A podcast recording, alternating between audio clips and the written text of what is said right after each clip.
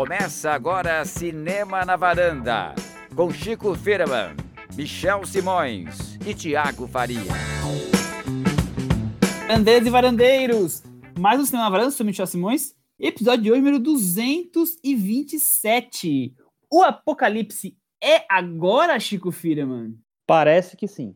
Estamos à beira do fim do mundo, Tiago Faria? Parece que estamos sim é, no momento em que está todo mundo de quarentena e quem tá, quem é, quem se envolve com arte e está isolado está fazendo live. É esse o momento que a gente está vivendo.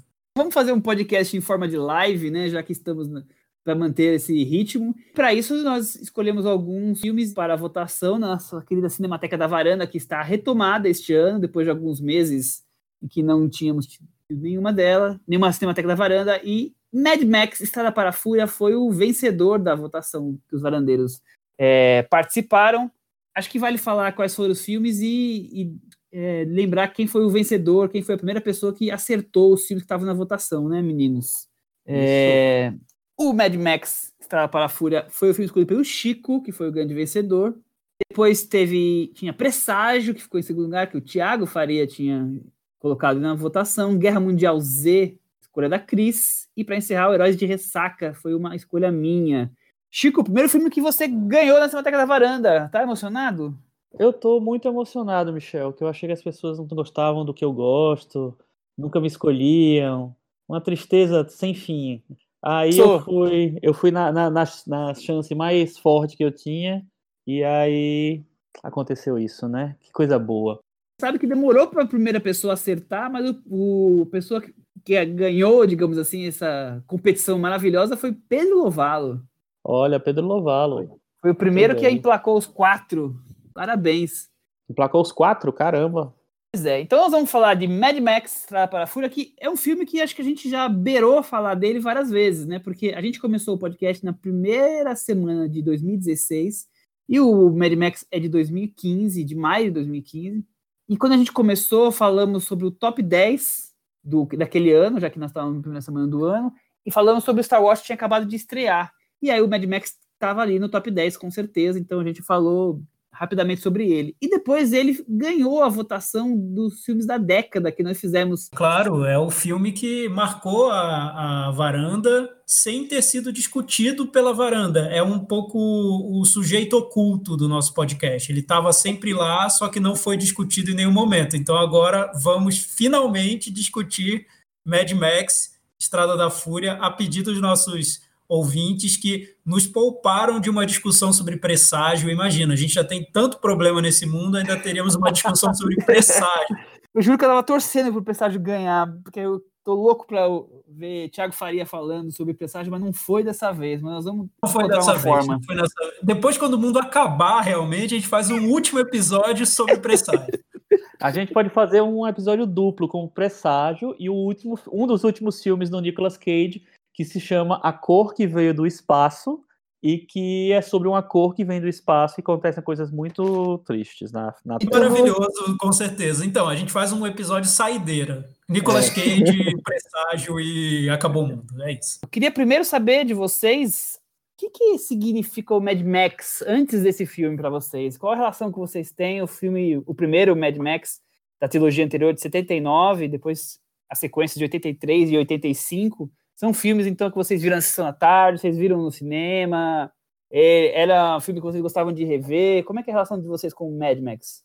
A minha relação pessoal é bem forte. Assim, eu, eu, o Mad Max 2 e o 3 passavam muito na Globo. O 1, eu acho que, que não era da Globo, acho que ele passava no SBT, eu vi menos na minha infância e tal. Mas o 2 e o 3 eu vi muitas vezes, muitas vezes, passavam muito na sessão da tarde, enfim, deve ter estreado nas outras sessões antes, mas passava depois na sessão da tarde, então eu vi muitas vezes os, os, os dois. E o Mad Max 1 também é, vi menos, mas vi também. E é, eu adorava, porque eu sempre gostei muito do gênero de ficção científica, né? Sempre gostei muito desse subgênero do pós-apocalíptico e é, eu achava fascinante imaginar como era, como seria o mundo depois de alguma, alguma catástrofe, como o que ficaria, como uma sociedade, a sociedade se reorganizaria, é, e é, eu, eu achava delicioso assistir, realmente, eu gostava muito. Você, Thiago? Então, Michel, o Mad Max, para mim, ele tem um sabor muito de nostalgia mesmo, porque eu não lembro tanto assim dos filmes, eu não revi os três primeiros, mas eu vi quando eu era muito novo, eu tinha uns 11 anos de idade quando eu vi o primeiro Mad Max. Eu lembro que eu fui na locadora e aluguei o VHS do filme, e era um filme que não era para minha idade, assim, eu não podia ver porque era muito violento e tudo mais. Fui assistir, realmente achei um filme forte sobre vingança, foi um filme que me deixou muito é, que, que, provocou muito impacto para mim na época, né? O segundo eu lembro que eu vi depois que me pareceu um filme mais divertido, um filme de ação mais mirabolante, menos duro e cru que o primeiro filme. Então assim, eu gostava deles, como eu gostava de vários filmes que eu vi na época, os filmes do da Hora do Pesadelo, enfim, Sexta-feira 13, os filmes que, que eu via nesse período da minha vida. Então acabou deixando essa impressão de nostalgia, mas eu nunca cheguei a rever esses filmes. Você assistia Mad Max quando você era criança? Eu vi por alto, passando em algum canal, e eu lembro mesmo da Tina Turner cantando We Don't Need Another Hero, e muita poeira, e muito carro, e é isso aí. É, muito bom. Eu, eu também tinha essas lembranças, assim, de ver aqui e ali, com certeza eu devo ter visto o primeiro Mad Max muito pouco, até como o Chico falou, ele não era da, da, da, Globo, né? E eu acabava vendo mais filmes pela Globo, então eu vi muito, com certeza, o Mad Max 2, A Caçada Continua, e eu adorava esse título do 3, Além da Cúpula do Trovão. Eu achava um filme, um título tão poderoso, sabe? Assim, e, é, também tem muita lembrança da Tina Turner. Mas o que eu mais lembro, mais força, do, é no 2, naquela coisa da fortaleza, daqueles carros e aquelas crianças dentro daquela fortaleza e as pessoas tentando invadir, como se fosse um castelo medieval, com as pessoas tentando derrubar o rei, sabe? Essa, fazia essa correlação e, e isso é uma lembrança muito forte.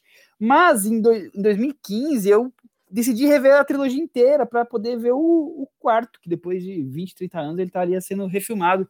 E primeira coisa, me, me, me chamou muita atenção que o primeiro, como o, o Thiago falou, eu não tinha a menor lembrança disso, que era um filme sobre vingança. O, o, o Max, o Mel Gibson, é um policial que a família é assassinada e ele resolve uma cena de carneficina muito forte, quase um slasher, né? Ele resolve partir em busca de vingança naquele grupo de motoqueiros. No 2, que realmente tem um, um, uma pós-guerra, né? O, que sobrou da guerra, e aí fica esse mundo pós-apocalíptico que a gente vê no 3 e agora no, no Estrada para a Fúria. Mas é, o primeiro é, era um filme quase um massacre da Serra Elétrica, então me, me surpreendeu muito que fosse é, é, de um subgênero diferente do que os outros filmes se notabilizaram. Mas as cenas de ação sempre foram muito boas e, para mim, sempre foi o filme que marcou o Mel Gibson pro cinema, né? Concordo depois... com você. Achei que vocês não iam fazer nenhum comentário em cima disso. Não, concordo, concordo com você. E assim, o, o primeiro é, Mad Max, ele é de uma época que o cinema australiano tinha muitos filmes, é, não necessariamente filmes de ação, mas também filmes de ação. É, e eu até vi recentemente um que eu nunca tinha assistido, chama Enigmas na Estrada, recomendo para todo mundo. É um filme que não tem em streaming, mas quem achar por aí pela internet vale a pena demais. Chama é, Road Games. É, então tinha muito filme que explorava essa, o, é, o, cenário da Austrália, o cenário é, natural da Austrália. É, tem um que chama Pelos Caminhos do Inferno, de 71, que também é um, é um filme que também fala de vingança. Então esses temas estavam lá meio, meio em, em voga na Austrália, essa coisa de mostrar a tinha o Razorback, que é um pouquinho depois, que é um filme, sabe, sobre um javali gigante assassino. É, mas é, esses filmes que mostravam a natureza, a violência e é, com personagens masculinos meio brutos, assim, é, como protagonistas, estavam meio na moda nessa época. Acho que vale frisar que todos os Mad Max estão disponíveis em diferentes streamings, então dá para quem se interessar. E eu, quando eu revi o 3, é, nossa, é tão fraco, é um filme tão desconjuntado comparado com os outros dois. É um, ele, o George Miller, é, que, que dirigiu os dois primeiros, divide a direção com um, um George Odiville nesse terceiro filme, mas não, de longe, nem se compara com os outros dois que eu adorei quando, quando revi aí em 2015. Eu também revi, viu, nessa época, o, e tenho a mesma impressão de você. O, o, os dois primeiros, que são filmes australianos, na verdade, são, são filmaços, são grandes filmes. É, o terceiro, que é um filme hollywoodiano, já é, onde ele já vai para Hollywood, ele já tem muitas concessões, vamos dizer assim, né? Então eu acho que banaliza um pouco do que foi construído. E eu acho que quando o, o George Miller é, fez o, o Estrada da Fúria, eu acho que ele tentou meio que pagar os pecados desse, por esse filme hollywoodiano aí, tentando, assim, sem totalmente é, abrir mão da, da mitologia, porque, enfim, é uma mitologia já consagrada de muitos anos, mas tentando é, deixar o que esse filme, esse terceiro filme, tem de muito é, fraco, frágil mesmo, é, tentar dar uma consistência maior para certas coisas. Se eu não me engano, eu, o, esse 4 seria quase que um reboot do segundo filme, mas com alguns elementos que unificam entre o 2 e o 3, porque tem, tem as lembranças das crianças é, no, no, no, do 2, né, que tenta escapar da gangue, mas tem no 3, se eu não me engano, a parte da cidadela, da, a coisa do controle ditatorial que nós vamos falar do filme, quer dizer, eu acho que ele, ele não abandona de vez o terceiro filme, ele capta alguns elementos ali. Pelo menos é o que eu me, me lembro aí depois de cinco anos de ter visto. George Miller, Destruiu Australiano, 75 anos. Esse é o, foi o 11 longa dele. Tiago Faria, o que, que você comenta sobre a carreira do George Miller, que é uma carreira bem eclética, né? Ele não ficou só em filmes como Mad Max, ele variou por outros gêneros cinematográficos. Ele fez Happy Feet, né? Uma animação que eu acho bem simpática, eu gostei muito quando, quando eu vi. É... E, enfim, é, é um diretor que o, que eu noto é que sempre ele tentou. Dá para você perceber que existe algo pessoal é, muito forte no, em tudo que ele faz. Mesmo quando são projetos mais comerciais, é, você nota que ele coloca o olhar dele. Por exemplo, o Baby, o Porquinho Atrapalhado, foi um filme que, quando foi anunciado, eu até lembro da época, muita gente achou estranho, um filme com, com o George Miller ali por trás de, desse projeto, e quando veio o filme, o filme foi, foi feito, ele foi super elogiado, e depois ele dirigiu o Baby, o Porquinho Atrapalhado na Cidade, que eu acho um filme incrível, eu gosto muito desse filme, não, não revi, mas na época eu, eu adorei, e depois ele fez o Happy Feet, o Happy Feet 2, que são, são animações que, que para mim tem, tem algo muito particular ali, então eu acho que, que é um diretor, sim, é, eclético, ele, ele segue caminhos às vezes bem inusitados, mas dá para notar que ele sempre coloca muito do, dos interesses dele nos filmes que ele está dirigindo. Ele também fez um filme que eu gosto muito dos anos 80, que é o As Bruxas de Eastwick, que é uma comédia aqui com o Jack Nicholson, Susan Sarandon, Michelle Pfeiffer e a Cher, que é incrível, tem um humor ácido, tem é, essa brincadeira com, com magia, com fantasia e tal, e é, dá espaço para ele criar um pouco, virar um pouco. E ele fez um drama, muito muito drama, melodrama Malhão, né? Que foi o Óleo de Lorenzo, né? Aí eu acho um, um, bom melodrama, eu, eu defendo esse filme, porque é, não, é, não se esperava isso dele novamente, mas eu acho que ele faz ali com, com muita paixão esse filme. Ele defende o melodrama sem parecer algo fake, isso eu acho bem interessante. Não, eu gosto também. Eu acho que o, que o George Miller ele tem uma. uma é, os projetos dele são. são ele, ele leva a cabo, assim, ele gosta, ele, ele é, é, é, é muito sério no que ele faz, ele é compromissado com o que ele faz. Então, eu acho que ele tem um, um amor pelo, pelo que ele está fazendo e a gente percebe isso nos filmes. Também gosto do Odi Lorenzo. É com o Nick Nolte e a Susan Sarandon, né? O filho tem uma, uma doença grave, eles entregam a vida pelo filho, assim, né? Eu acho bem interessante. É um dramalhão, mas que tem algo, como vocês falaram, que o George Miller se coloca ali no filme de uma maneira que chama atenção. É, fora os rap fit que a gente falou e a Bruxa de Steel, que acho que são os principais filmes da carreira dele. E o, o Baby, só para esclarecer, o Thiago falou isso, mas não deixou claro, o Baby primeiro ele é produtor e o segundo que ele é o diretor. Isso, o primeiro é do Chris Noonan. Mas ele é o, o, a mente, né, ali por trás. Ah, sim, é por trás do, do filme. É. E, e, ele ganhou o Oscar de animação com Rap Fit, o primeiro. Vamos para a sinopse para poder entrar na Estrada para a Fúria? Voltamos ao mundo pós-apocalíptico, onde água e combustível são um ouro da sobrevivência, a vida à beira da extinção. Capturado pelos, cap, capturado pelos capangas do líder da cidadela, o guerreiro solitário Max Rockatansky, faltou o sobrenome, né? Rockatansky é o Tom Hardy. Esse sobrenome. Vai parar uma perseguição alucinante por áridos terrenos atrás do caminhão em que Imperatriz Furiosa Charlize Theron usou para tentar escapar com o grupo de garotas aprisionadas por ele, Immortan Joe. É isso, Thiago Faria. Me conte sobre Mad Max Estrada para a Fúria. O filme que nos surpreendeu a todos, eu acho, quando ele foi lançado, porque foi um projeto que levou muito tempo para ser produzido. Imagina, o Mad Max 3 é de 1985, então é, ninguém imaginava que. É, 30 anos, ninguém imaginava que poderia é, sair uma continuação tão forte quanto essa. É, demorou muito, teve, teve, muito percalço na produção e, e parecia que era um daqueles filmes que não sairiam nunca, né? Então, eu acho que quando ele foi lançado e eu lembro que o primeiro trailer teve já um impacto muito grande, muita gente ficou impressionada com, o resultado e quando o filme saiu foi um grande sucesso, tanto de bilheteria, acho que foi a, a maior bilheteria da série, quanto de crítica. Apareceu em várias listas de melhores do ano, de melhores filmes de ação de todos os tempos, foi indicado ao Oscar de melhor filme. Enfim, um, um grande sucesso.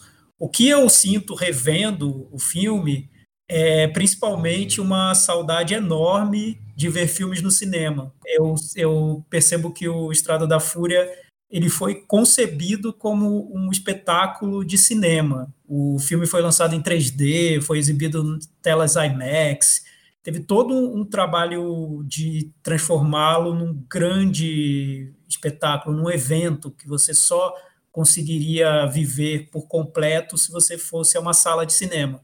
E agora, assistindo ao filme novamente na televisão, o que eu sinto é saudade de ir ao cinema. Pois é. Saudade, hein, Chico? Não, total, total. Só, só voltando a um, um, uma coisa que o Thiago falou antes, ele concorreu a, ao Oscar de melhor filme e, a, se eu não me engano, foram 10 indicações ao Oscar e ele ganhou seis Oscars. Ele ganhou Oscar de, de, montagem, de figurino, de maquiagem, de som, edição de som e, e direção de arte, fora os outros que ele concorreu. É, e isso faz dele o, o, o, segundo filme que mais ganhou Oscars na década passada. Ele só perdeu, acho que ele empata com La La Land, se não me engano, ele perde para o Gravidade.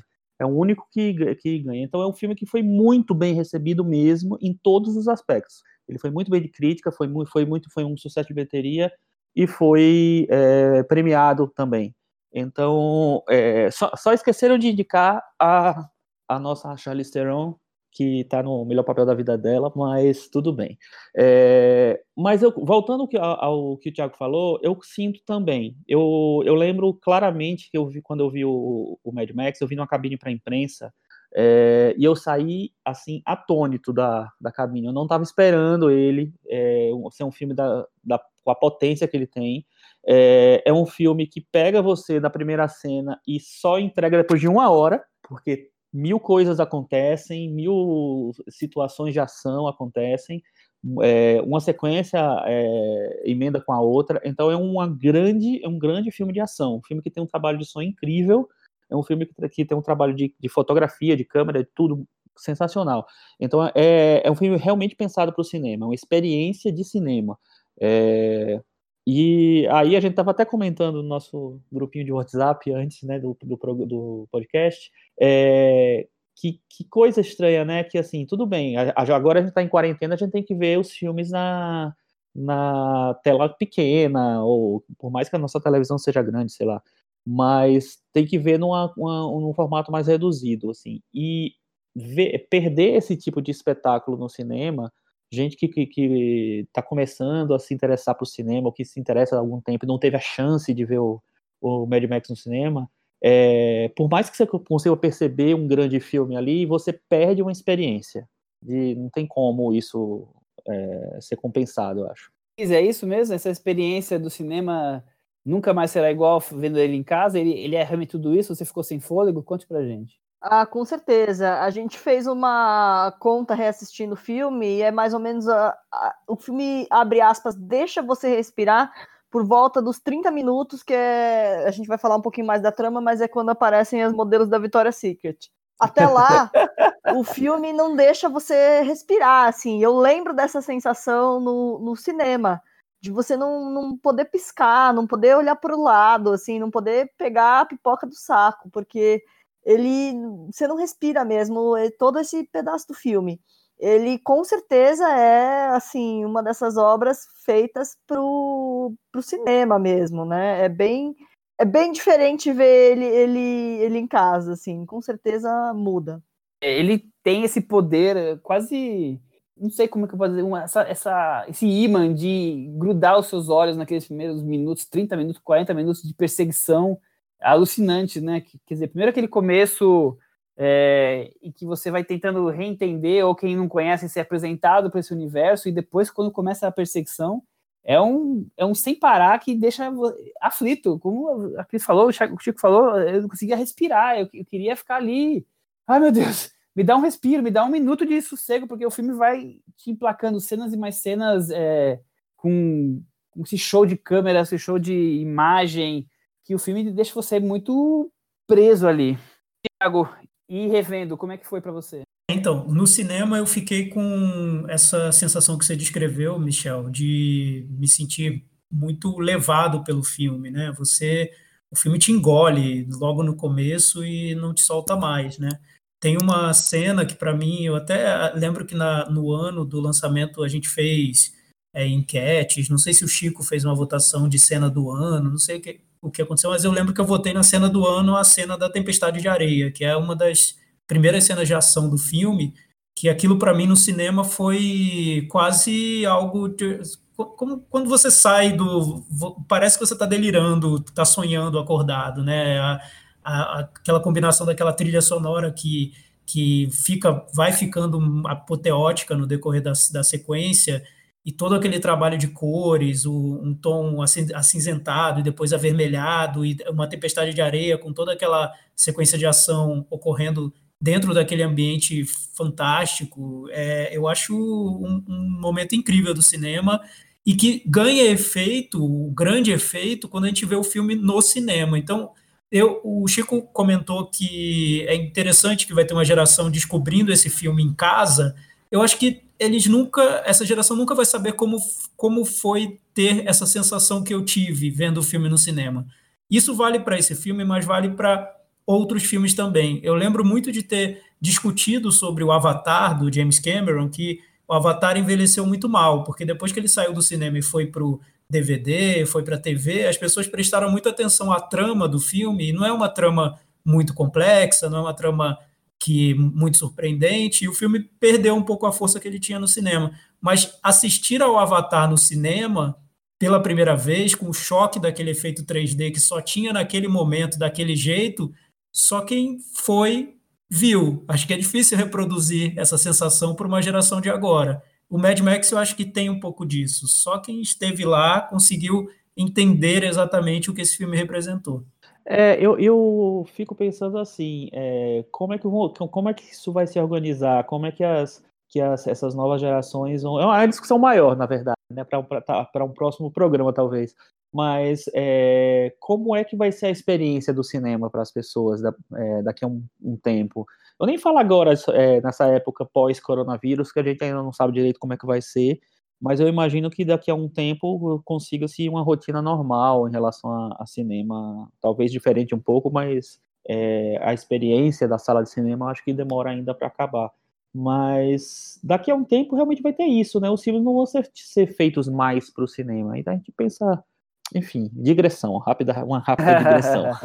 Chico, eu acho interessante essa digressão sua, porque a gente estava vindo de uma fase agora, antes do coronavírus, em que o cinema, para tentar reagir ao streaming, estava criando muitos filmes que ganhavam um impacto maior dentro de uma sala de cinema. Então, até um filme como Roma, mesmo, que foi um filme feito para Netflix, era diferente ver o filme no cinema, porque tinha todo um trabalho de som que Sim. fazia a gente se sentir dentro das cenas, quando a gente assistia ao filme no cinema. Então, eu sentia que o cinema estava caminhando por, por esse. É, por, pelo espetáculo, pelo, pela trilha do espetáculo, para combater o que seria inviável na televisão. E hoje só é viável a televisão, né? Então, eu não sei como o cinema vai se reorganizar para sobreviver a isso. Se o roteiro vai voltar a ser o grande valor no filme e não tanto a construção visual, já que o filme só vai ser visto na televisão mesmo. Se outra, se essa geração que vai ter o contato com o filme na TV vai passar a valorizar outros aspectos do cinema que não, são um pouco diferentes dos aspectos que a gente valoriza, que a gente valorizava, enfim. Não sei, mas acho que alguma coisa vai mudar sim. É, é difícil a gente imaginar agora quanto tempo nós vamos ficar sem ir ao cinema, né? E se é, depois, se, se, algumas pessoas ainda vão ficar com medo de ir no cinema e vão acabar perdendo esse contato e talvez se distanciando a ponto de chegar a só ver filmes em casa, e aí faria todo sentido que vocês estão levantando. Eu acho que é uma pergunta que vai ficar muito no ar é, com relação a qual, qual, vai ser o cinema que vai voltar daqui a alguns meses, né? É, será que as pessoas vão querer voltar, o grande público vai querer voltar ao cinema esse ano ainda? Como é que é, vai e, ser assim, isso, né? E não é só um, uma, uma questão de, de mudanças do, do, de, do jeito certo ou errado de ver filmes. Eu acho que não tem isso. Acho que tem o jeito, um, um jeito e outro. É, e eu acho que essa, essa questão, ela, na verdade, ela se arrasta há muitos anos. Acho que desde que o, cinema surgiu de uma maneira mais, mais sei lá, pensada para a imagem, para o espetáculo, para o som tal. Então, por exemplo, a gente que viu Rastros de Ódio do John Ford no, em casa, é, no VHS, no, na, na, televisão, no DVD, sei lá, ou que viu, sei lá, os Dez Mandamentos do Cecil B. DeMille também, assim, com certeza o impacto desses, desses filmes, por mais que a gente ache Rastros de Ódio uma obra-prima, é, por mais que a gente ache os Dez Mandamentos um filme que, espetacular, principalmente para a época que ele foi feito, é, o impacto disso no cinema deve ter sido completamente diferente do impacto, né? É, é um impacto de avassalador mesmo, de sabe, você ver um filme que tem dimensões gigantescas, que tem um trabalho de, de, de fotografia, de enquadramento, de, de envolver você. É, o, o, Michel, eu sei que o Michel viu recentemente o Napoleão, do Abel Gansé, né, que é um filme do, é, dos anos 20, né, 27, que é um espetáculo que foi que, que ele, ele foi planejado para uma época que o cinema ainda podia fazer isso, ele foi planejado para cinemas que tinham três telas, eram curvas, então eram três telas paralelas que você, você via o, o quadro inteiro pensado pelo Abel Gans. Então é, é, é um negócio espetacular que, obviamente, você vê na televisão, você vê que filmaço, incrível, nem mas se, se, compara, né? Não se a... compara, as experiências são diferentes. É, a experiência, esses filmes fazem tem uma experiência de assistir, né? Uhum. Eu, eu vi hoje um, um filme do Sergei Eisenstein, o Alexander Nevsky, é, também eu imagino que é de 27, é de 37, 38, que deve 38. ser uma, uma experiência, porque é um filme sobre é, é, a luta entre russos e, e, e, e alemães no, no, no, século XIII. Então é, um, é, quase que o filme todo sobre uma batalha entre as pessoas ali lutando. Eu imagino aquilo no cinema nos anos 30, como devia ser a, a reação das pessoas, né?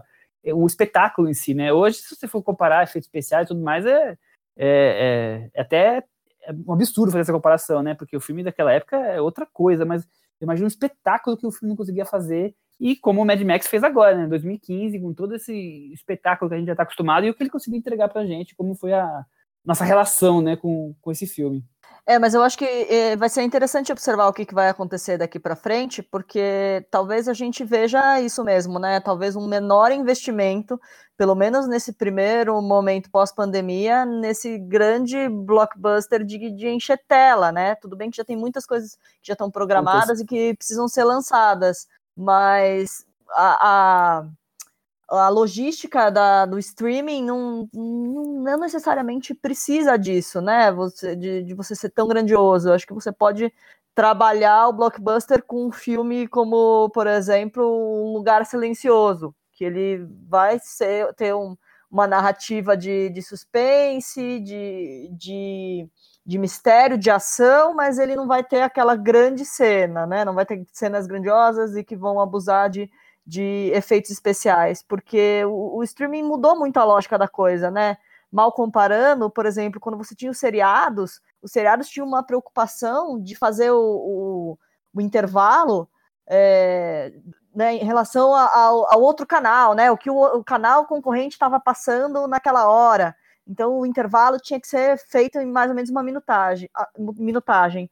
Agora, com o fenômeno do binge watching, o que você quer é que a pessoa assista o próximo episódio. Então, na verdade, você deixa só para o final, o que você quer de, de mistério. Então, a lógica do produto também, também foi mudando, né? Assim, a, a, como que o produto tem que funcionar. Então, vai ser curioso ver se nesse primeiro momento pós-pandemia se a gente não vai ter uma diminuição de um blockbuster como o Estrada da Fúria. Pegando esse gancho da Cris, é, pode não ser pode, pode ser coincidência, mas pode não ser. É, eu comecei a notar depois de quase um mês aí de as pessoas em casa, um público médio começando a, a querer encontrar filmes um pouco além, fora da, do padrão que eles estão acostumados a assistir. Então eu já recebi três pessoas diferentes me pedindo dicas de filmes que estão disponíveis em streams mais acessíveis, como Netflix e Now, que a maioria das pessoas tem, filmes que sejam um pouco diferentes, com atores nem tão conhecidos ou de outros, outros países, porque querem ver algo um pouquinho fora do, do, do normal das pessoas. Então, talvez aí, tá ligado que vocês falaram, um cinema que tenha mais um roteiro, que tenha mais um, um, um outro tipo de linguagem que não seja só do cinema espetáculo, é, possa estar sendo descoberto nesses tempos em que as pessoas já estão em casa e querem ver algo fora do, do seu habitué. É, a Costa sai para outro ponto, mas eu acho que é interessante esse, essas situações que estamos vivendo agora. Mas eu acho que talvez, Michel, sintam falta, não sei se vão sentir falta, mas talvez nem percebam que estão sentindo falta, não sei, mas o espetáculo é uma experiência que enriquece também a maneira como a gente vê o cinema, vê a arte. O cinema está muito ligado ao espetáculo. Então, quando o cinema perde esse elemento e passa a ser só uma história, historinha bem contada, ou com boas atuações, mas que cabem numa tela de televisão, sem um trabalho visual que tenha toda essa, todo esse arsenal usado para fisgar nossa atenção, para nos fazer é, entrar no filme, pode ser muito bom. Tem filmes excelentes que seguem esse, esse formato, obras-primas até, mas eu acho que a gente perde um aspecto do cinema que é, é, é enriquecedor também. E, e, eu acho que talvez por um grupo de cinéfilos que viveu como a gente essas experiências, talvez isso é, faça falta e, e a gente vá querer esse tipo de experiência depois, mais tarde, quando tudo isso passar. Ô, Tiago, mas calma, você pareceu que se o grupo de cinéfilos tinha três pessoas só, né? Não, os, três, os 300 milhões. Quatro pessoas. Não, é, calma, é, é, é, tipo 95% aí. É que o que eu noto é que eu vejo muito mais uma valorização hoje de um cinema de roteiro e como se o espetáculo fosse algo menor. Um dia eu estava no Twitter e tinha uma pessoa discutindo, nem sei quem é, enfim, uma daqueles tweets que acabam vazando na, na nossa timeline, sei lá porquê, mas uma pessoa dizendo que viu A Mosca do, do Cronenberg agora e achou incrível como é um filme ruim, como é um roteiro mal construído, que não leva a lugar nenhum, que bobagem, por que vocês valorizavam tanto A Mosca? Então, assim, eu acho que a pessoa perdeu o, o básico do filme, né? Que era todo esse lado do, da construção visual, do trabalho com o horror, com, com as deformidades do personagem, enfim. Tudo que o cinema do, do Cronenberg tem o aspecto artístico visual mesmo, é, de, de construção cinematográfica, se perde totalmente quando você vai analisar um filme só pelo roteiro, só pela trama. Então, não sei, às vezes eu imagino que talvez estejamos na era da trama e não tanto na era do, do cinema construindo com todo o potencial que a linguagem cinematográfica tem a oferecer. É, não sei, eu acho que você tá pós-apocalipse. Eu, eu acho que você tá pós-apocalipse. Tá pessimista demais. Calma, calma, que ainda não chegamos nesse ponto. Pode até ser que chegue, ele, mas calma. Ele, ele tá bem ligado ao tema que... de hoje. É, é verdade. Mas enfim, é, tudo isso que a gente discutiu até agora, que a gente né, foi para uma outra discussão maior tal, é, é para falar da, da, nossa impressão do Mad Max. Assim, eu revendo Mad Max, eu ainda continuo gostando muito do filme, adorando é, várias coisas do filme, vários aspectos, é, mas para mim perdeu um pouco da experiência, perdeu mesmo, assim.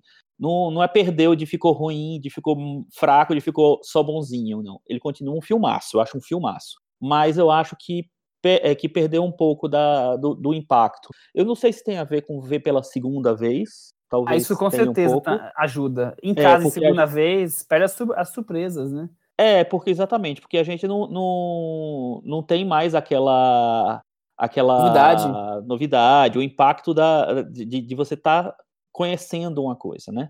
Mas eu, eu fiquei menos impactado com várias cenas de ação. Apesar de achar a construção incrível de várias coisas, achar que o, o George Miller tem um, um, domínio assim que é muito difícil um diretor ter de, de um, um filme de ação, porque além de tudo, né, além de, de, de construir cenas de ação fantásticas, ele tem um senso de, de visual fantástico, um senso de so, sonoro fantástico, e ele tem uma preocupação é, com o discurso. Então, você está discutindo ali muitas coisas, né? Você está discutindo ali é, o, o pós-apocalipse parece uma bobagem, uma ficção científica, uma besteira e tal. A gente hoje em dia né, tá vivendo, tá tão, tão, tão perto não, mas assim, tá tão assustado com o que está acontecendo, você vê que não é tão bobagem assim. Então, ele vem com aquela discussão da água, de como a água vai ser o, a coisa mais rara e mais é, é, valiosa do, do mundo daqui a, uns, daqui a um tempo, e isso é uma, projeção que muita gente faz. É, ele vem com a discussão é, de empoderamento feminino ali, é, tava, acho que estava se começando a discutir talvez isso, então ele tem uma, uma personagem que a Charlize Theron faz que me deixou embasbacado quando eu vi, foi minha atriz favorita daquele ano, é, hoje em dia eu continuo achando ela muito boa. Eu acho que eu fiquei impactado porque eu não tinha gostado dela no Monster. E aí, quando eu vejo ela fazendo esse filme, entregando o que ela entrega nesse filme, eu fiquei impactado. É, hoje em dia, continuo, continuo achando incrível a, a, a, interpretação dela, mas perdeu também um, o impacto um pouco da surpresa. Então, assim, não é que eu não que eu desgostei do filme em nenhuma, nenhum aspecto eu desgostei. Eu só fiquei menos é, vulnerável, talvez, a, a, a, surpresas que ele me trazia. Eu não vou deixar o filme ser prejudicado pela questão de, de, não ter mais a novidade, e aí é, ele talvez não te intrigue tanto, porque você já sabe mais ou menos o que vai acontecer, até porque é a terceira vez que eu vejo, eu já tinha revisto em casa com meu sobrinho, então eu tô quase que revendo a cada dois, três anos, então a, a história tá muito na minha memória, né? Então acho que seria até é, exagerar no, na cobrança do filme porque você já sabe tão bem o que vai acontecer. Mas o que mas eu continuo achando um filmaço, eu continuo ultra intrigado e o que me chama atenção é essa, são esses pontos, como por exemplo, ele foi um dos primeiros a, a trazer essa questão feminina aqui para é, para protagonismo e o protagonismo de heroína mesmo, protagonismo de mulher forte. É, outra coisa, essa coisa da adoração de líderes, é, talvez um, um filme com esse impacto, com essa grandiosidade, não tinha trazido essa discussão de novo à tona, e nós estamos aqui agora, é, talvez em uma escala menor, mas está cheio de países, como o nosso próprio país, é, colocando pessoas como líderes em que as pessoas adoram e vão para as ruas é, é, quase dar suas vidas e, a, só para apoiar em favor. É, falo daqui, mas tem outros países acontecendo coisas semelhantes, quer dizer, é, o filme mostra que esses raciocínios e esses comportamentos estão na pista da onda hoje ainda, mesmo que seja um filme futurista, um filme de pós-apocalipse, de uma situação de, de fim de mundo. Concordo plenamente, é por isso que você é um dos meus melhores amigos, tá? É. Quando eu vi o filme o, pela primeira vez, é, me impressionou muito a maneira como o George Miller não fez, fez simplesmente uma continuação, ele revisitou o filme, os filmes anteriores, a mitologia dos filmes anteriores, ele quis também, como se ele tentasse reescrever um pouco, criar uma realidade paralela à daqueles filmes, né? Eu li até uma entrevista na época que ele falou que com o tempo ele foi colocando em xeque aquela imagem do herói masculino que ele construiu nos outros filmes, porque ele passou a ficar cercado por mulheres incríveis e fortes, e aquilo influenciou a vida dele e a obra dele também.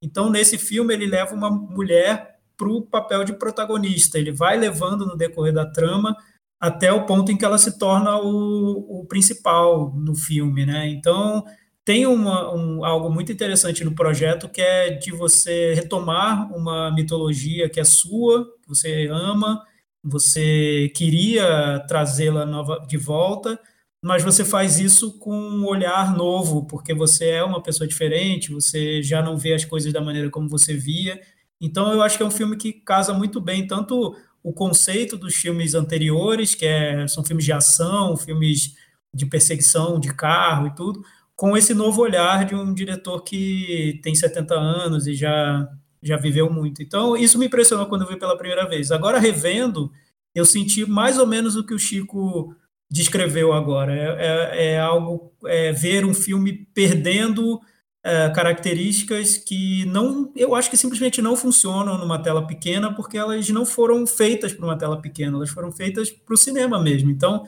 eu, a impressão que eu tive foi a de ver um, um filme que projetado no cinema se torna é, tudo que ele quer ser, tudo que ele foi pensado para ser. Eu não sei se é um filme que que consegue se, se ser tra traduzido tão perfeitamente do, do cinema para a TV. Claro, é um filme que você nota que ele é, ele é muito bom em vários aspectos, na construção visual principalmente, é tudo muito pensado. O filme foi feito no storyboard antes de ter sido filmado e você nota isso na tela. Cada cena é muito bem construída. Isso você percebe na tela pequena, mas o espetáculo ficou na minha lembrança. Não, eu não consigo recriar isso vendo na TV. Eu, pra gente. E eu acho que a experiência de ver o filme no cinema é engrandecedora não só pela tela, pelo som, mas por estar com outras pessoas. Eu lembro de assistir o filme no cinema com aquela sensação de que não era só eu que estava segurando a respiração, mas uma sala inteira. E que a sala inteira uf, soltou a respiração no, no, mesmo momento, que assim, aquela cena dos 30 e poucos minutos é o momento em que, que é para você respirar mesmo e que foi uma coisa coletiva, que as pessoas estavam começando a pensar e que se olharam no, no, na sala de cinema naquele instante. Então, ele tem muito dessa experiência coletiva do, do grande blockbuster. E aí é um pouco disso que vocês falaram. É um filme que não tem medo de exagerar, de, de ser grande, de ser caricato em algumas coisas, ele satura nas cores, ele quer passar uma, uma mensagem muito específica em, nas, nas, cenas, né? Ele quer mostrar quem, quem é bandido, quem é o herói, ele deixa isso muito claro, mas ao mesmo tempo eu gosto disso que o Chico falou, ele, ele traz para a narrativa questões contemporâneas de uma maneira orgânica, eu acho, de uma maneira que, que vai conseguir conversar com uma trama que é relativamente simples, né? É um road movie, mas ele consegue trazer questões assim, questão aquela coisa da de uma espécie de raça ariana que o, que o vilão cria por causa do herdeiro dele, daquelas virgens e tal. Por outro lado, ele, ele tem essa coisa do, da sororidade, do feminismo, da, da líder feminista, né, de certa forma, que é, que é encarnada pela Charlize Theron que é uma que é uma mulher que tem uma deficiência física, isso está integrado na trama, isso dá um brilho para a trama. É, você tem o, o Tom Hardy para variar com a, com, com, a, com a, boca calada, né? Que são os melhores, os melhores papéis dele, ele está com o bico fechado, né? Então, assim, não sei, é, tudo é ágil, tudo funciona. É difícil realmente reproduzir isso na, na tela pequena. É aquele tipo de filme que você vai mostrar para alguém e você fala: Meu, esse filme é sensacional. E a pessoa pode não se impressionar, porque você viu no cinema e para ela você está mostrando numa tela menor. Eu acho que pode ter isso sim. Mas, mas para mim não, não perdeu. Para mim eu, eu fiquei, é, fiquei presa a tentar achar como ele conseguiu colocar no, no, nos detalhes do roteiro questões assim cruciais, questões sérias, mas sem, sem ficar parecendo que era uma panfletagem, de uma maneira orgânica, de que, que as coisas fluíssem e, e, fossem e fossem ágeis e tudo mais. O que eu gosto muito, falando da parte é, desse destaque feminino, é que se nós temos do, do lado a heroína personificada aí pela Charlize Theron com todas as características que destacou, até de defeito físico e tudo mais, e nós temos as as modelos da Victoria's Secrets que também não fazem um, um que primeiramente pode parecer frágeis, mas elas também é, têm a sua questão de sobrevivência, a sua questão de, de luta, a seu modo. Ainda tem ter, uma terceira grupo de mulheres que são as senhoras motoqueiras que estão ali lutando pela sobrevivência. Então, quer dizer, ele consegue criar ali num filme de ação, de máquinas, é, maneiras diferentes de, do, do feminino estar inserido naquele, naquele contexto de sobrevivência. Então, eu acho muito curioso como ele consegue criar essas camadas todas com, com esse grupo de, de personagens. Agora, outra coisa que eu acho muito interessante é como ele destaca essa obsessão humana pelas máquinas aí, mais principalmente pelos carros, né? A gente fala muito que o brasileiro ama carro, mas eu acho que deve ser uma coisa meio universal. Então é, é, é uma coisa meio platônica, né? O, o quase todos os personagens, os masculinos, mas não só eles, tem uma relação que é quase como a continuação do corpo deles aqui no, no filme. Vocês não acham? Eu acho que, que faz parte da coisa da sobrevivência também, né? Naquele lugar ali você tem que ter carro para sobreviver. Eu não sobreviveria porque eu não sei dirigir, então eu não, não tem que pegar um metrô, tem que pegar um Uber, mas lá não dá. Então eu não sei. Eu acho que tem que é, é essa coisa da da, da da sobrevivência e da vamos dizer assim, de um certo poder, né, de, de, um poder, de uma masculinidade talvez projetada ali na, na máquina grande e tal. Eu acho que tem, tem uns significados aí ocultos. Eu acho interessante ouvir Michel e Chico agora também interpretando o filme pelo viés mais do conteúdo, do que ele traz com personagens e as questões que ele levanta sobre feminismo e tudo. Eu percebi, sempre, sempre percebi esse filme como um filme muito simples na trama e nos temas que ele quer trazer. E eu acho que é simples, no meu ponto de vista, porque o que o George Miller quer é destacar todo o aspecto da ação, do movimento, da perseguição, do, e transformar isso num, num espetáculo visual de formal mesmo, né, de trabalhar com elementos da linguagem cinematográfica para nos, nos hipnotizar, para nos transportar para outro universo. Eu vejo o Mad Max Estrada da Fúria, principalmente, como um filme que é um grande exercício de linguagem cinematográfica mesmo. Os temas eu acho que são simples porque eles não estão ali para atrapalhar nada. Eu não consigo ver nada tão profundo, tão denso nesse filme. Eu acho super interessante ele ter usado a figura feminina para provocar até essa mudança no, no, no, na imagem do herói que ele queria tratar, e foi uma feliz coincidência ele ter feito esse filme no momento em que esse era o assunto e, e se transformou na grande questão, de, e logo depois a gente viu vários outros filmes feitos sobre esse tema, e muitos filmes dirigidos por mulheres, e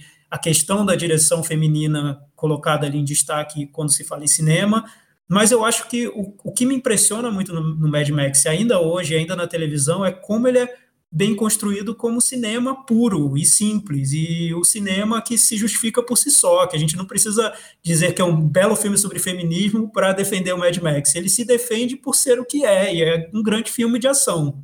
É o que eu vejo.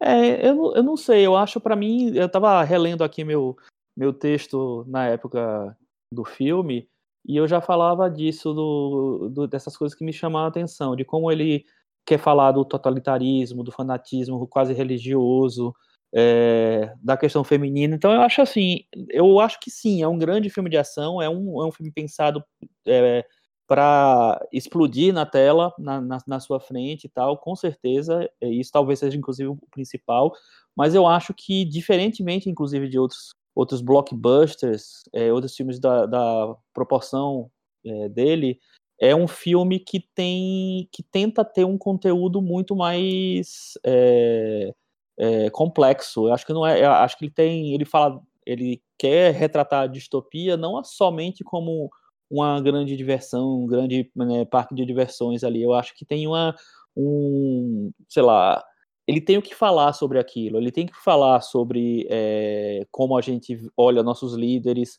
como a gente é, sobrevive num ambiente totalmente inóspito. É, eu gosto muito da maneira como ele constrói essas coisas que ficam. Eu, eu, acho que na verdade dá um estofo pra, diferente para o filme, diferente de que, do que outros blockbusters fazem, que morrem na ação, morrem no visual, morrem no espetáculo mim é o cinema de autor chutando a porta e invadindo o mainstream.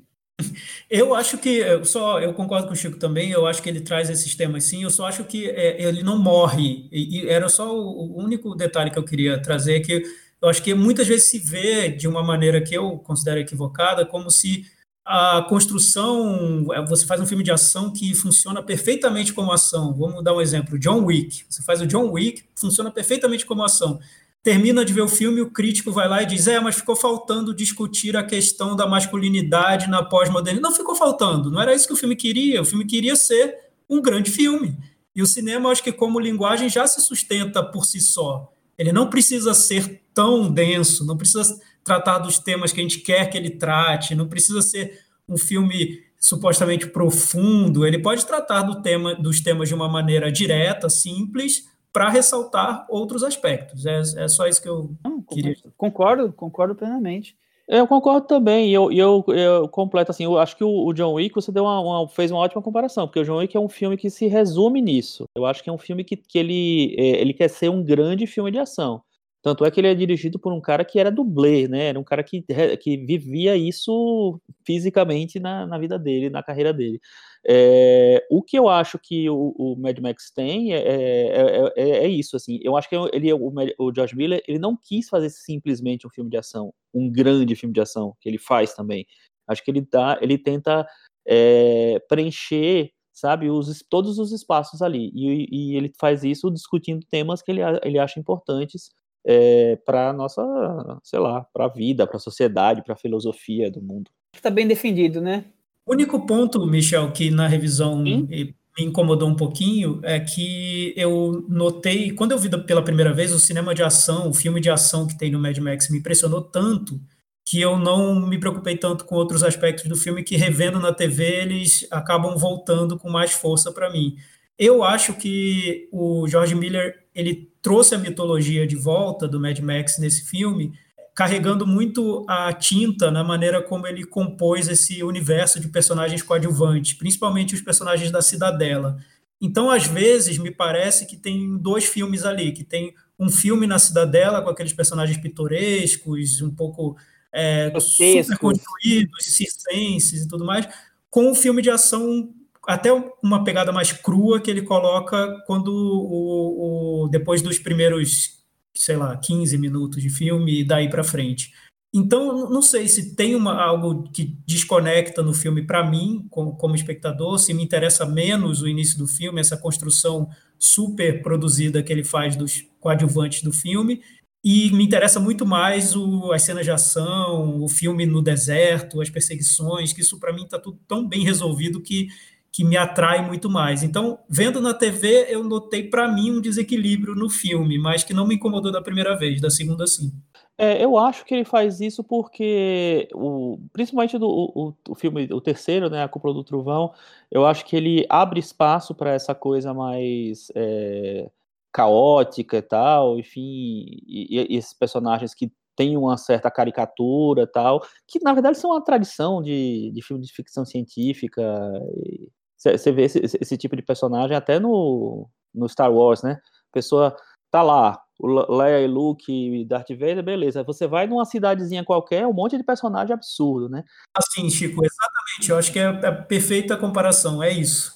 Acho que você trouxe uma imagem que eu nem, nem lembrava muito, mas é que eu não associava tanto Mad Max a Star Wars. Eu pensava em algo mais cru e, e tudo bem. O George Miller quis seguir um pouco esse caminho mais fantasioso, principalmente na descrição da cidadela e dos personagens da cidadela.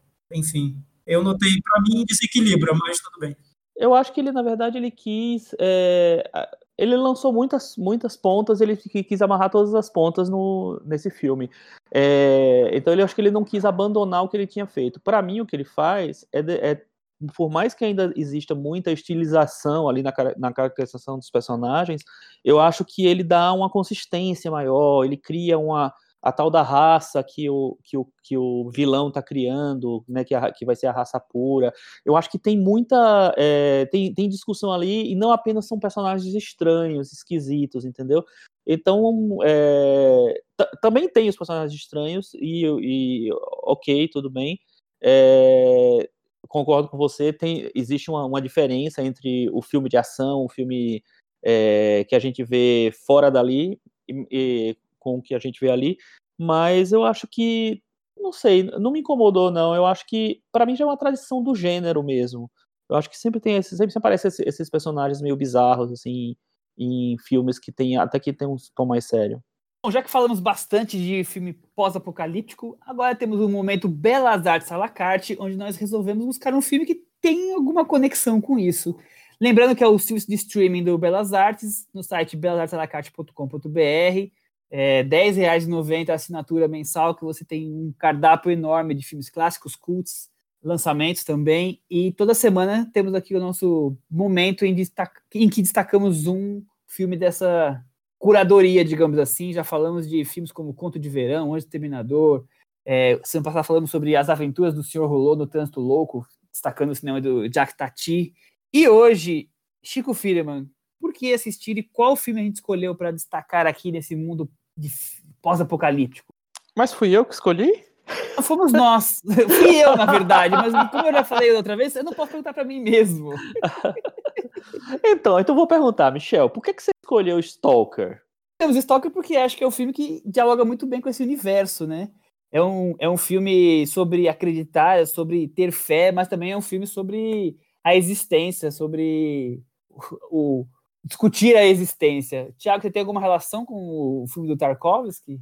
Eu sim, Michel. Eu quando eu vi os filmes do Tarkovsky, eu vi tudo numa sequência, né? Eu fui do primeiro ao último. Ele tem poucos filmes, são filmes que exigem, né? Demandam. Cada filme você precisa tirar ali um tempo para assistir e depois para refletir sobre os filmes. Mas cada, eu cada vendo... cada filme você perde, você perde uma hora da sua vida. É, uma hora sim. Um ano.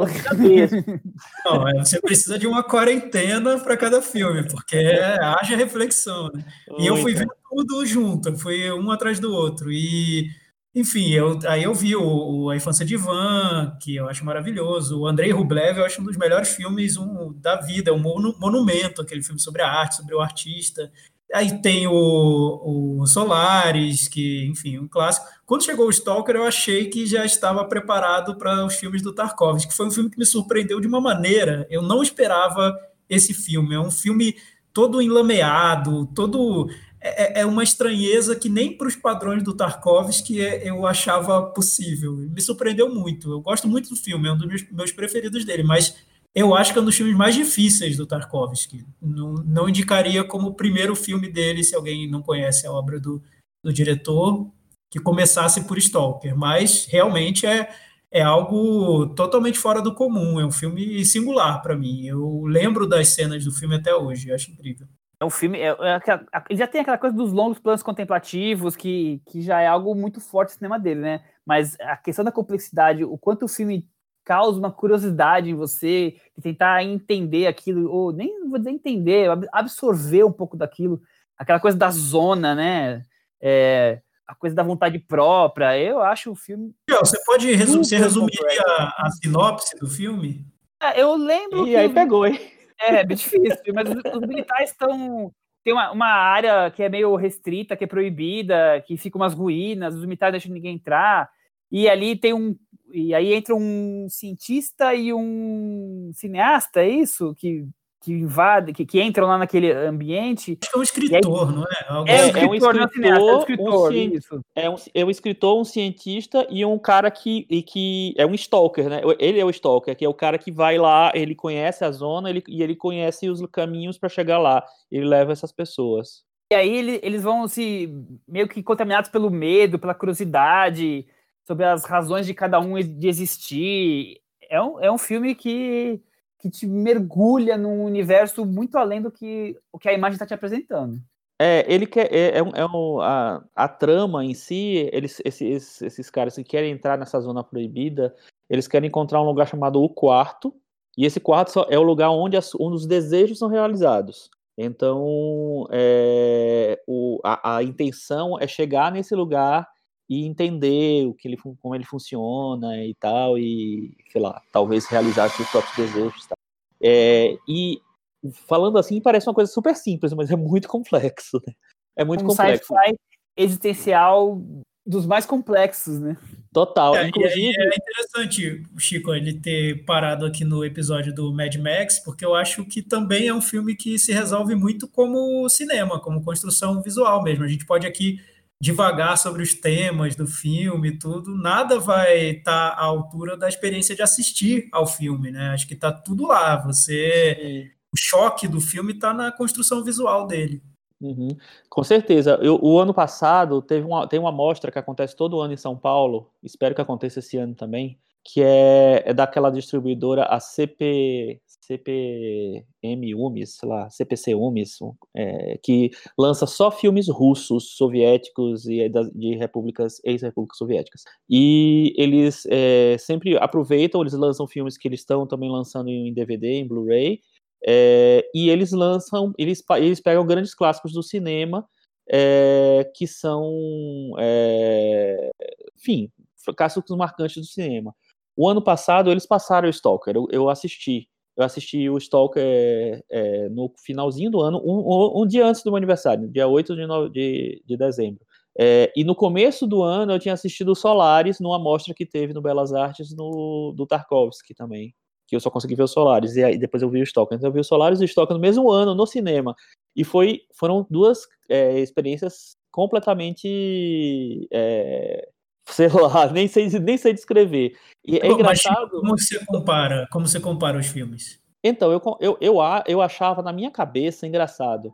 É, porque eu, eu vi esses filmes em, em, VHS há muitos anos. Muitos anos. Eu devia ter, sei lá, devia, acho que faz mais de 30 anos que eu vi.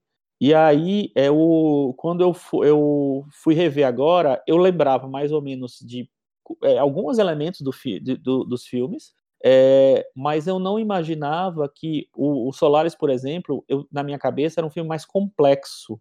E ele é, ele é complexo, com certeza, na construção é complexa, ele não é uma, nada fácil de assistir, é, principalmente você não tem nenhum contato com, com o cinema do Tarkovsky, mas ele é um filme que você consegue chegar a uma coisa mais concreta do que é a, é, do que a ideia dele. Que a ideia dele é que a lua de Solares é, faz com que as pessoas fiquem presas em coisas que já foram. Né? Basicamente isso. Assim. Então você tem um, um, cientista que vai e ele e a mulher que dele que já morreu vira um fantasma meio que é, presente na, na, naquele momento dele. Assim. Então você entende o que, o que, que ele quer com aquilo. No, no Stalker, as, as coisas são muito mais etéreas. Então, você tem uma discussão sobre é, desejo, você tem uma discussão sobre é, proibido, você tem uma discussão sobre mil coisas. Só que é muito mais difícil você chegar numa coisa concreta. Então é uma experiência mesmo. Eu concordo com, com, com o Tiago quando ele fala, é, um, é, um, é total uma experiência. É um filme que você se entrega pelo, por sensações, pela maneira como ele constrói as cenas, pela maneira como ele é, joga aqueles personagens ali e, e, cria as relações entre eles. É, então é um filme muito de, de uma força fantástica, assim, visual principalmente e sensorial. Né? Um, não gosto de usar mas, sensorial porque virou banalizado, mas é, é, é, mais ou menos isso. Mas, por outro lado, ele comparado com um filme como Mad Max, por exemplo, ele é um, ele é um cinema cansativo, né? Porque ele não, não é um cinema atrativo, assim, de, de, de passar rápido. Ele tem duas horas e meia e ele te te é, consome é um essas duas exige. horas e meia. É, exige é, muito atenção. É um filme que te exige, que, que, que te prende, assim, mas e, e eu acho que é um filme que, tipo assim, é, se dedique a ele. Se você decidiu, vou ver o, o Tarkovsky, eu acho que é, o, o Stalker, eu acho que você deve fazer isso. Guarda é... o celular, tá? Deixa carregando e assista com muita calma. É, e é, exatamente. Larga, larga tudo e se dedica a ele. Entra naquela experiência. Então, eu acho que ele é um, é um filme que rende muita discussão. Paris, Stalker e Andrei Rublev, os três têm no Belas Artes Carte para quem se interessou. Olha que legal. Vamos partir para puxadinho da varanda? Slume, você tem algum, algum assunto, algum destaque para nossa varanda hoje? Eu nossa tenho. Varanda, só tem nesse... eu na varanda nesse momento, para falar a verdade? Ah. nesse, nessa coisa aí da, da pandemia, os produtos de televisão estão tendo que se re reinventar totalmente. Então, assim, é o festival da, da live, do Skype, do Zoom e de tudo mais. É, dentre uma das soluções mais curiosas que eu, quando me falaram, eu fiquei bem curiosa de ver, e eu acho que tem erros e acertos, foi a tentativa do Saturday Night Live de fazer um programa inteiro é, com os atores completamente separados. Para quem não conhece, o Saturday Night Live é uma espécie de zorra total. Então, assim, é um programa com atores de comédia baseado em sketches. É super tradicional lá nos Estados Unidos, é gravado em Nova York. A, a ideia é que você sempre tenha um host, que costuma ser é, um ator famoso, e um convidado musical. a, o host sempre, o host participa, o ator participa da, da maior parte dos, das sketches. As sketches são sempre ao vivo, acontecem no, no, no Rockefeller a gravação é no, no, no prédio Rockefeller Plaza, no, no, prédio da NBC, então é assim, é um programa super tradicional da, da TV americana, e as performances musicais também são ao vivo, sempre as pessoas que estão lançando discos vão para lá, né, que estão lançando os álbuns, tanto que acho que eu até cheguei a comentar que um dos episódios recentes tinha sido com Daniel Craig, por causa do, da, do, que, do que seria o lançamento do 007. Então, dos últimos episódios aí inéditos e que realmente e que aconteceram antes dessa coisa do isolamento foi com o Daniel Craig. Então, eles fizeram um episódio com cada um em um canto. Algumas sketches resultaram em, em coisas do tipo um stand-up da pessoa, mas tem outras outras intervenções interessantes. O, o, Pete Davidson, por exemplo, que é o mais famoso por seu ex-namorado da Ariana Grande, fez um videoclipe baseado no, no, nos cacuetes dos clipes do Drake, que pelo menos é uma intervenção interessante.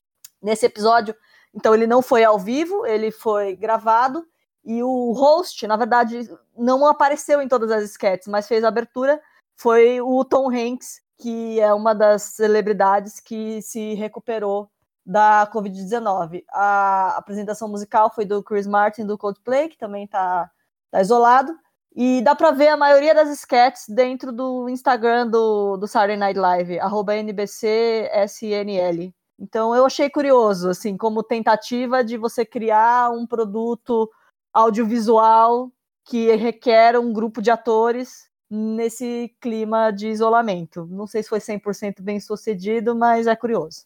E aí, Thiago, e você? Eu vou indicar um filme que saiu na semana passada na Netflix, que chama Tiger Tail. O filme é a estreia em longa-metragem do produtor, roteirista chamado Alan Young, que ele participou da série Master of None e também de, de outros seriados como Parks and Recreation, The Good Place. Ele fez uma, produziu uma série agora da Apple chamada Little America, e um dos temas principais que ele trata é da experiência do migrante nos Estados Unidos. Então, é bem frequente em, nos projetos que, em que ele se envolve, principalmente o Master of None e essa série recente Little America. Esse filme também acaba tratando um pouco sobre esse assunto, principalmente é, ele é sobre a experiência de um homem de Taiwan que vai viver nos Estados Unidos e aí ele passa a lembrar da, da juventude dele, da, do, de um romance que ele teve quando era mais novo. Enfim, eu acho que o, o Alan Young ele tem essa, essa fixação nesse tema, que ele trata, às vezes, com de uma maneira sensível e, e curiosa e tudo mais. Só que nesse filme, no primeiro longa dele, eu, eu sinto que ele ficou tão apegado ao tema em si que ele esqueceu de desenvolver a trama, os conflitos. Então, me parece um filme que está muito bem ele é muito bem intencionado, ele tem um, um, alvo ali, o que ele quer tratar, só que ele desenvolve de uma maneira frouxa os personagens e as situações. Então me decepcionou um pouco, eu esperava mais dele. É curioso, tem algumas diferenças até do Kawaii, principalmente nas cenas de flashback, mas, enfim, acho que ficou devendo. Eu, eu assisti, acabei de assistir antes da gente tá gravar. Vendo então, Chico, você gostou? O Tiger Tail, então, eu, eu assisti e, assim, você vê que tem uma preocupação em com a imagem, você tem uma preocupação em criar uma história bonita, mas eu achei tudo artificial. E aí foi engraçado que quando eu fui é, terminei o filme, eu fui entrar lá no Letterbox para botar a minha notinha para ele, marcar que eu vi e tal. E aí quando eu digitei na busca Tiger Tail, é, veio o obviamente a, a pastinha do filme, a, a, a página do filme e, veio, e, vieram também várias várias é, pastas de é, pastas, né? Sei lá, é, resenhas. E aí uma delas, para mim, definiu o filme como exatamente o que eu acho do filme. Você pega The Farewell e coloca numa lavadeira, numa secadora, saiu o Tiger Tail. O que, o que eu acho é, interessante é que dá para ver que ele é um, um, diretor que é muito ambicioso. Ele quis fazer aquele filme sobre lembranças de uma vida, né? Meio Morango Silvestres do Bergman. Só é... que falta muito ali, né? Então tem essa intenção, tem o que ele quer ser, onde ele quer chegar, sobre o que ele quer falar, mas você nota que o caminho para chegar num grande filme é, é, muito longo, não é só a intenção. você pode querer fazer o Bergman, mas ser o Bergman acho que é bem diferente. Tá tão fácil assim, né? Eu vou destacar, é, eu tô, dessas épocas de quarentena, eu tô explorando muito minha coleção de DVDs e vendo as coisas que estão no, nos streamings e por aí. É, e eu vi que a Netflix é, estreou, estreou é ótimo, né? Estreou é, é ótimo, hein? Incluiu no cardápio dela dois dos filmes que eu mais gosto no, no universo. E para mim são dois maiores clássicos do cinema americano popular, vamos dizer assim e estão lá disponíveis. O primeiro é Tubarão, do Steven Spielberg. Aliás, é... os quatro filmes do Tubarão estão lá. Não que é, valham a pena. só o primeiro. só vejo o primeiro. É. E o segundo é o Clube dos Cinco, do John Hughes, que é um filme que toca fundo no meu coração, um filme que eu acho incrível, um filme que eu acho super denso, complexo e ao mesmo tempo feito para um grande público, é, e que espero que esteja lá a versão integral e não a cortada, que a, na Globo não tinha a cena em que o Anthony Michael Hall e eles todos fumam maconha, mas nesse filme tem inteiro, então acho que deve estar lá na versão do Netflix inteiro.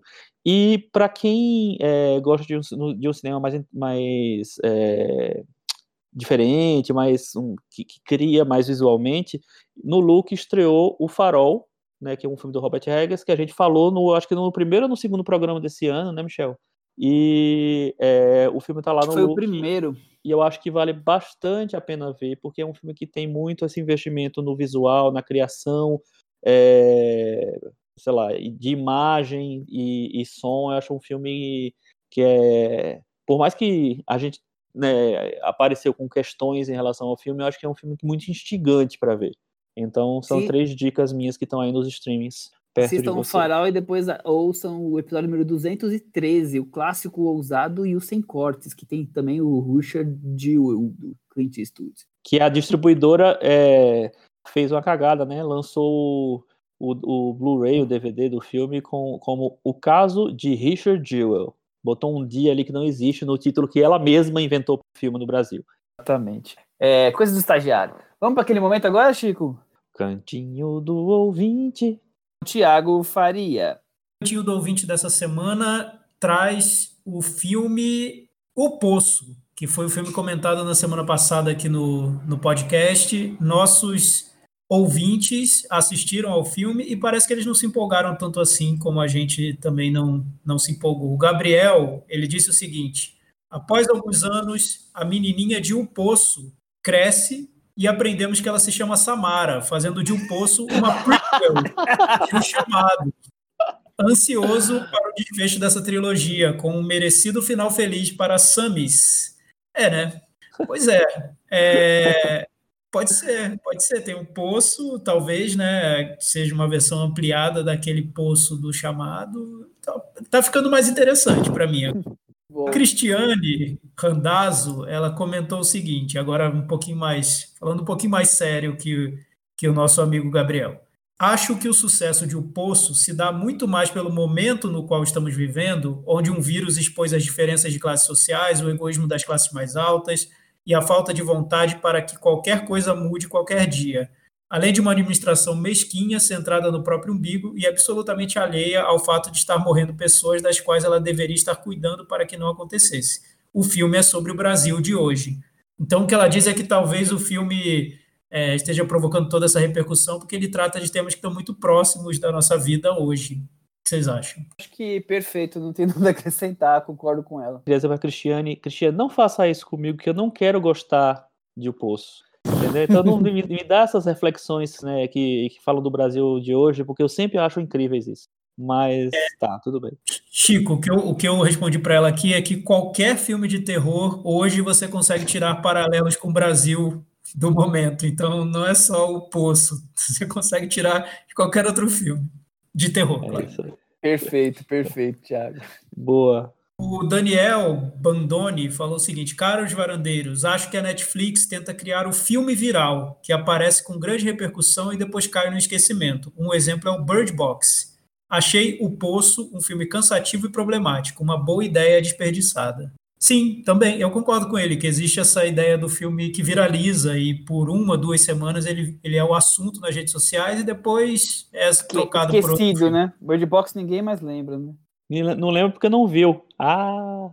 Eu, é, eu acho que tem isso, essa coisa mesmo, né? O filme estreia e aí o filme fica na capa da Netflix e aí você vai tentando fuçar outras coisas, mas o filme continua lá na sua frente e pulando no seu celular, no seu aplicativo, aí então você não acha nada e aí você resolve e acaba vendo aquele filme mesmo e quando você vê, você tá vendo só coisas Coisa. da Netflix e não o que você pensou em ver no começo. Você sabe que eles fazem uma campanha enorme de, de marketing, né? Que agora a gente está na quarentena, a gente não consegue, não, não funciona esse tipo de campanha, mas quando não existia ainda, a gente não estava na quarentena, é, metrô, tinha anúncio dos filmes, Sim. todos São Paulo os letreiros. Tem muita propaganda. Sim, é enorme. E, e, em vários lugares, né? Que eu fui, é, acho que para a Argentina e para o Uruguai, e, é, é, em viagens nos últimos anos aí, e tinha propagandas gigantescas também, assim, topo de prédio e tal, é um negócio bem louco. É, mas eu queria dizer para vocês que eu fiz uma experiência interessante hoje, assim, eu, o, a minha conta da Netflix eu compartilho com mais três pessoas. Então, e aí eu sempre entro no meu, no meu perfil, né, tal, enfim. E aí eu disse assim, deixa eu ir no, nos outros perfis para ver é, se eles é, oferecem filmes diferentes. E eles oferecem filmes diferentes é muito interessante, porque a dinâmica é pelo que você assiste, que você acessa, sim, que você sim, entra. Sim. E aí, é... agora eu vou ficar fazendo isso sempre. Não, mas é isso mesmo. O meio da Cris, por exemplo, você percebe filmes bem diferentes. O que, é que tem no a... seu e no da Cris, pra gente ah, ter uma ideia? A, a, a Cris... Vou tentar adivinhar, vou tentar adivinhar. O da Cris você entra, já cai no The Crown. É, então. É, então, isso aí. Eu, eu assisti as temporadas de The Crown inteiras e Unbreakable Kim Schmidt inteiro, então tudo é pautado basicamente por isso, né? E aí, o Michel já, se eu, se eu assisto sem querer no login dele, ele já fica puto, porque aí já vai contaminar o algoritmo dele. Você sabe, eu, eu acho que eu já falei isso, assim, mas, mas assim, comentário da Cris. Foi um negócio que, que eu me irrito muito só de lembrar eu, quando eu criei minha a conta na Netflix, ele vai e tem um momento do, do você tá fazendo o perfil, ele monta assim, quais são os seus filmes favoritos, né, desses aqui, para você, para eles meio que começarem com um perfil inicial seu. E aí, eram só filmes que não me interessavam. E aí eu, eu disse assim, puta, o que, que eu vou botar aqui? Porque não tem nenhum que realmente que eu goste aqui. E aí, aí eu, eu, resolvi botar um que é de um diretor. É, é, um filme que eu não sou muito fã, mas que é de um diretor que eu acho pelo menos interessante. E é, achando que eles iam, ah, vamos, agora vamos me mandar para filmes mais de arte, filmes mais autorais tal. E esse filme era o Ninfomaníaca no Lars von Trier. E aí, só filme de putaria apareceu durante muito tempo. muito bom. Só nos dramas eróticos, o Chico. Apenas isso. Tem mais algum? O, Chico, o Thiago, eu posso trazer rapidinho alguns, alguns twitters? Pode trazer. O Vincent Cessering falou: Ué, para mim, é, falando sobre a Cinemateca da Varanda na votação, para mim abriu aqui só três filmes e uma propaganda de, da Pepsi com o Brad Pitt. Referência à Guerra Mundial Z. O Luiz Henrique também comentou a mesma coisa sobre a Cinemateca, Cinemateca da Varanda. Uma das tarefas do Thiago da quarentena deve ter sido separar os filmes do Cage por temática para indicar nessas ocasiões. Então, mas o Nicolas Cage, acho que filme pós-apocalíptico, ele deve ter feito uns 15, né? Ele, ele, ele adora esse tipo de filme, ele é um cara meio paranoico, né? Então, jogou um, roteiro, na... jogou um roteiro sobre um futuro sombrio, o cara já tá lá filmando no dia seguinte. Dá para colocar em votação só filmes que ele fez desse subgênero, né? Sim, ah, vários, vários a, Ligiane falou que escuta o podcast e na semana passada ela riu horrores, que ela fala sozinha, canta e ainda erra na cozinha. É uma aventura. Gente, mas eu falo sozinho o tempo inteiro e agora eu tô falando muito mais. Eu respondo às vezes. Eu, eu acho. E para terminar, a gente não pode terminar é, é, sem comentar. O Rony Oliveira Reis é, disse o seguinte: Isso sim é atendimento ao cliente, servindo bem para servir sempre. Obrigado, na varanda. Isso porque ele, na semana anterior, foi ele quem deu a ideia a gente criar um episódio sobre filmes pós-apocalípticos, que era para a gente ver Mad Max e atropelar. É, então, a gente tirou dessa ideia em transformar isso num, num tema para a Cinemateca da Varanda e acabou ganhando o, o Mad Max. Então, temos que agradecer aí a ideia dele que a gente surrupiou com muita boa vontade e ele ficou muito feliz. Estamos aqui fazendo um episódio em sua homenagem, Rony. E, e para terminar, deixa eu perguntar um negócio pro Thiago. Opa! Thiago, e para quem você tá torcendo no BBB? Ah, eu, como eu disse da outra vez, eu torço pra treta, né? Pra treta vencer sempre. Enfim, eu, eu não, não posso dizer que eu não torço. Não, pode sim. Claro, não pode, como, pode. Como Não, assim? tô torcendo pela, pela paz mundial, pelo fim do coronavírus. Quem, quem, Pela quem você volta- quer que saia essa semana? Gisele, Mário ou Babu? Ah, Gisele, Gisele. Mas esse episódio vai ao ar depois do paredão, Chico. Pode ser, então tudo bem, não tem problema. Aí, aí É. você não se compromete, melhor ainda. Tirei a Gisele, muito chata. Você sabe que o Mark Hamill hoje postou um Fora Gisele, né? E então, se o Luke Skywalker tá pedindo, é pra gente tirar a Gisele. Boa. Bom, então, vamos encerrando por aqui? É Depois que o. Thiago já determinou quem tem que sair no Big Brother, a gente só pode terminar. Então, até semana que vem. Tchau! Tchau. Tchau.